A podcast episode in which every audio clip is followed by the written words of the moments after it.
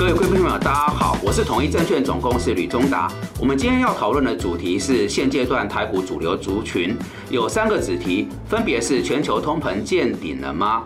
那再过来，现阶段在台股有哪些族群可以留意？以及最后我们锁定东协概念股崛起。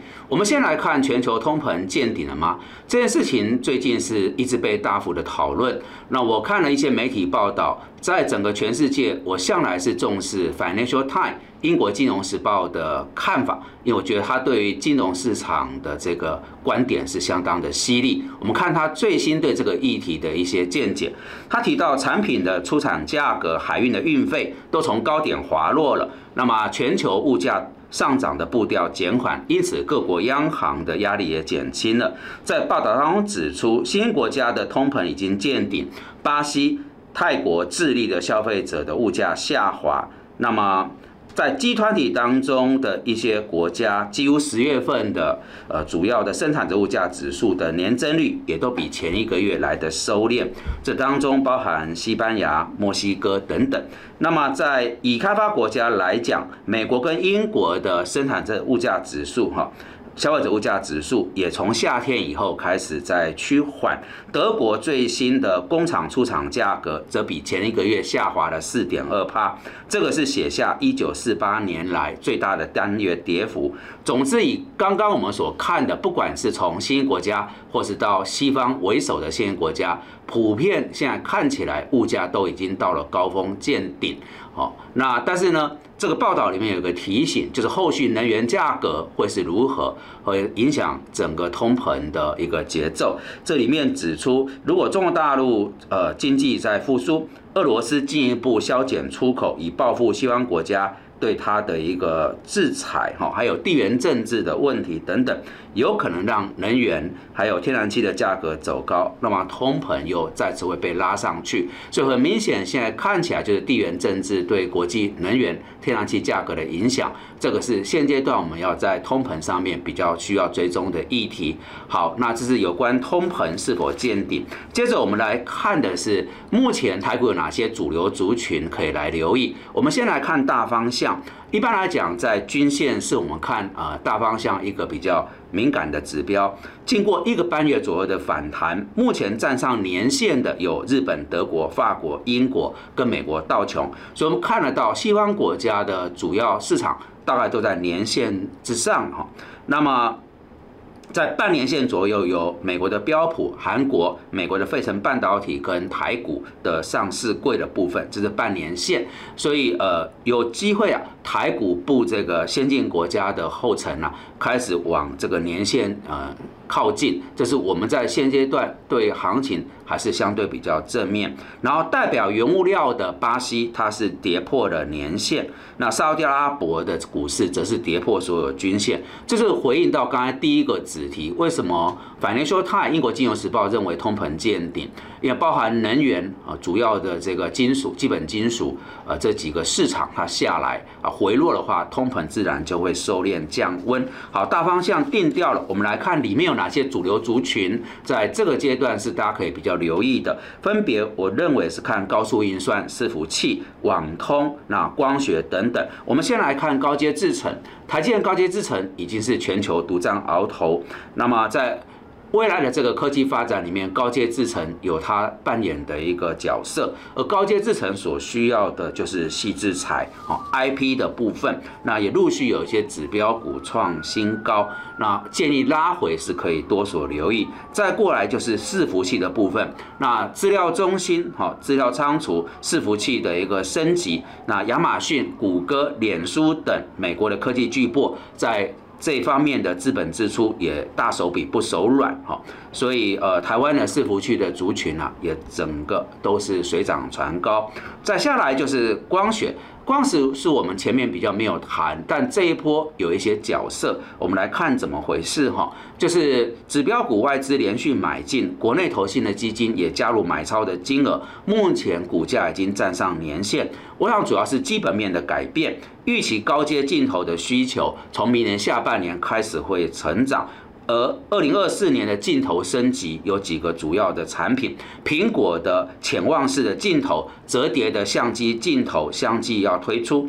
那华为大陆的这个科技的大厂，它向来在高阶镜头跟技术的研发导入是比较积极。那它的可调式光圈镜头也会在明年的新机的这个上面来亮相。所以，我们看到无论是美或是中。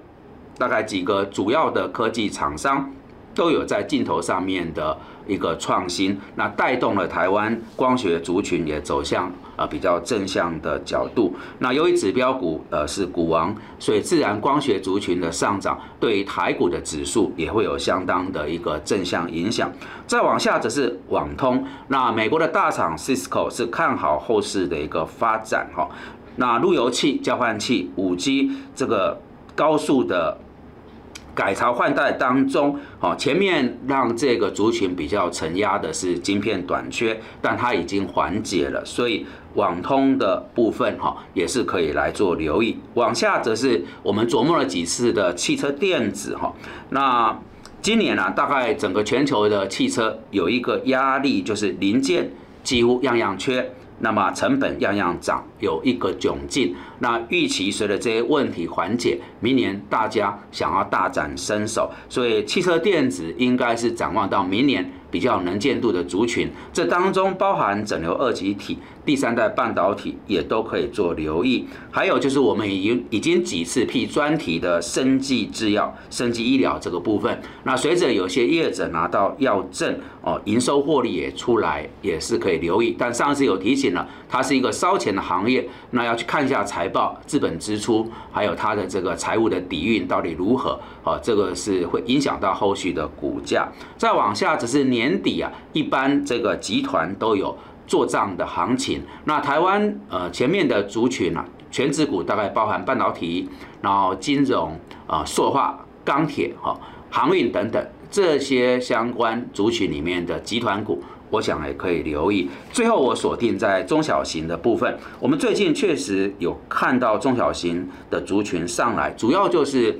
低价小股本的这个个股，它筹码比较集中。那外资跟投信一般这种大型机构啊，它不会琢磨，所以就给了内资跟本土的中实户啊一个联手拉抬、积极追捧的一个机会，所以股价相对活泼。但中小型的族群呢，呃，资金流轮动也很快。好，各位投资朋友在这边琢磨，可能还是要注意啊，过度追高的风险。好的，我们谈完台股现阶段有哪些族群值得留意，接着我们来讨论。一个刚刚上来，而且预期是比较有机会走到中长期的方向，就是东协概念股的崛起。那东协概念股的崛起，先要看供应链的转移。这四五年，由于美方对中方发动了贸易战，那大陆作为一个世界工厂的这个战略地位开始有些松动，那厂商就陆续啊往南边。哦，也不是说中国大陆的世界工厂角色就没了，应该是说。它的角色还在，但是有些工厂厂商，它基于风险分散的一个考量，在往东协布局。这当中，印尼就成为热点。我们也刚看到，它主办了这个国际的会议。那一般投行已经把印尼界定成第五个金砖，好，新金砖的概念。那印尼，我觉得是呃相关的 ETF 基金，还有台湾的印尼概念股。确实是可以比较用中期的眼光来看。那除了印尼以外，亚洲今年大概都呃有相当的一个回错。可是我们看到印度跟新加坡也是相对比较名列前茅的绩效。所以印尼、印度、新加坡告诉我们，东协的股价相对是比较。呃，强势，那股价都是会说话的，都已经预表后面可能的方向。最后，我聚焦在这个国际关系，我的逻辑是，国际关系是最大的国际金融。那么，一般呢，如果两大强权角力，它所影响到的那个地区跟国家，它就会跟着水涨船高。我们先来看一下美方的角度。那么，美国现在这几年推的叫做印太，哦，就印度太平洋。那么，在柬埔寨的金边。呃，出席东协峰会的时候，拜登表示要跟东协建立起全面战略伙伴关系，哦，然后也在这个印尼啊，跟总统佐科威提出了一个叫全球基建与投资伙伴计划，哈，PGII。所以美国在原来的印太精神底下，在呃不久前的亚洲的这几个峰会，有释出对于东协更高度的一个重视。那后续呃这个 PGI 可能预计五年内会投入六千亿美元来协助东协这些发展中的国家。好，这是美方。我们来看陆方，中国大陆在过去七八年本来在“一带一路”里面。东协就是一个重点，那也陆续有展现了一些成果哦，比如说当地的一个铁路哈，高速铁路的一个开通，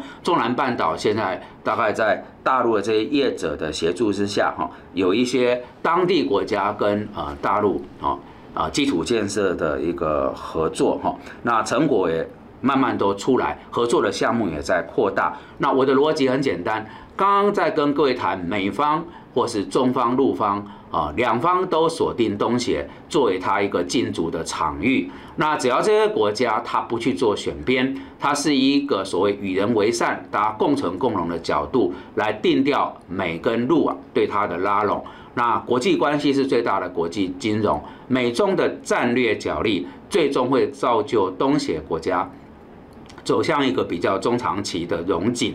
所以假设各位做定时定额。或是存股，在这边提出来，就是东协的基金、东协单一国家的基金 ETF，包含台股里面的东协概念股，确实是可以比较用啊存股，哦，用中长期的角度来做布局，哦，这是呃给各位提出的一些建议。好的，以上是我们今天为各位所准备的内容。如果大家觉得这些讯息有助于判断跟操作，敬请帮我们多加推广、按赞、订阅、分享跟开启小铃铛。感谢各位的参与。